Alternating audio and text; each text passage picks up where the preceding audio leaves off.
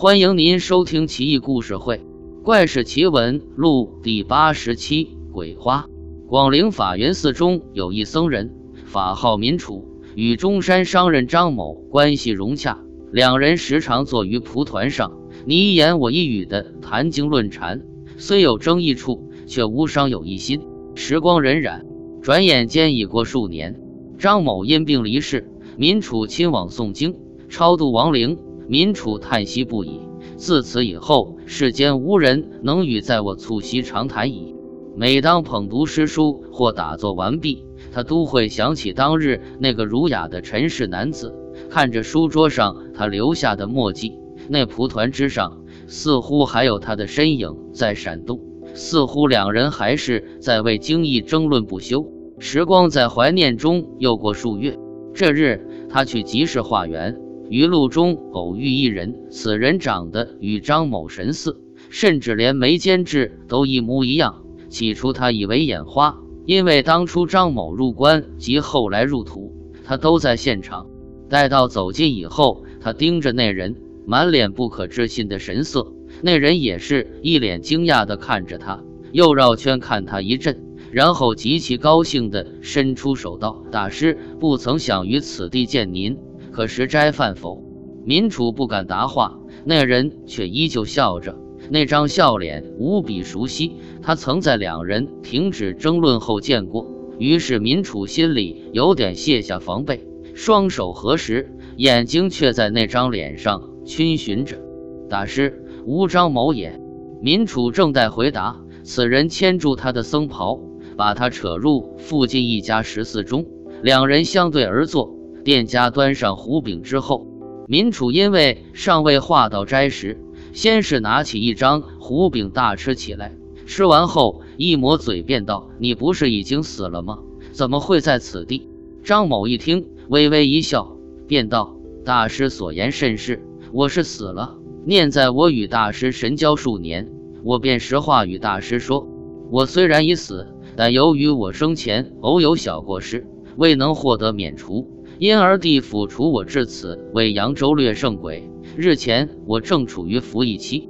民楚自认读经书众多，六道轮回中之鬼道，他有些了解。眼前之人虽为鬼，他也不害怕，但唯独不知略胜鬼为何物。于是他问贫僧所读之书，汝亦尽知？但略胜鬼，贫僧倒是生平首次过耳，可否明示？张某先是一笑。然后说：“世间之物，大师尽知，此言不虚。但此乃阴间之职，我与大师详言。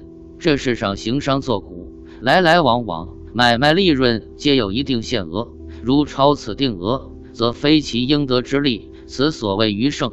而我就负责将这些钱掠夺过来，暂为己用。如今这浩瀚人间，如我般之鬼不胜枚举。诺。”前方戴草帽之男子，买包子之老妪，内牵小孩之妇人，皆为略胜鬼。民楚口呼佛号，表示之矣。不一会，远处走来一僧人。张某对民楚做一手势，言此僧亦是略胜鬼。僧人经过十四，张某唤僧人入寺，两个人嘀咕了小片刻。民楚能见僧人，僧人却看不见他。两人饭食毕，结账后。相伴而行，一生一死，就这么走着。民楚虽知张以为鬼，但仍同他热心交谈，一如往昔。路遇一卖花妇人，妇人无论装扮还是容貌，都无可圈可点之处，唯独篮中之花姹紫嫣红，鲜艳亮丽，异香扑鼻，煞是好闻。张某道：“此妇亦是鬼也，所卖之花，皆是与鬼用也。”人间不曾有如此之花。说罢，他从袖中排出几文铜钱，买下一朵，递与民楚，又道：“大师，您我阴阳相隔，此后见面，怕也是要等大师神魂升天后。此物当做一纪念之物送与您。记住，凡见此花而面露微笑之人，皆鬼。”说罢，两人惜别而去。手中之花有着金黄如羊乌般的颜色。花瓣上红艳非凡，幽香传来，令民楚不禁如同身似幻境。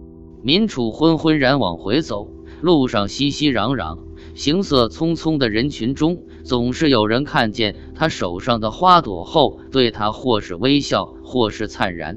这些人也许就是张某说的鬼了吧？民楚再次口呼佛号，终于在一阵昏沉之后，他来到寺院的北门。正要进门时，脑中忽的一闪，自己与一鬼同游集市，现又持鬼花入佛门，岂非对佛祖不敬？于是随手把花一丢，那花坠入门前水沟，落地有声。民主闻得声，方才走进佛门内。此时一干僧众正在念经，见民楚有气无力，神情呆滞的跌落进来，大为惊奇。住持命煎来汤药，亲自喂服。喝完之后，民楚合上眼皮，昏昏沉沉入睡。醒时已至晚斋，师兄弟轮流守候，见他醒，唤来住持一起问个究竟。民楚花了好长时间才整理出思路。阿弥陀佛，汝言欲以亡人赠予鬼花，鬼花何在？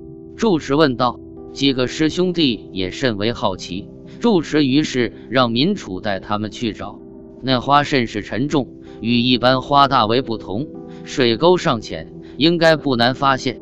他带领一干僧人奔去小沟一看，大为惊恐。几个师弟以手掩目，不忍直视。民楚的脸几近又恢复到当初那般神色。在那条小沟中，赫然摆着一个让人全身战栗的物件——一只腐化的、散发着臭味的死人的手。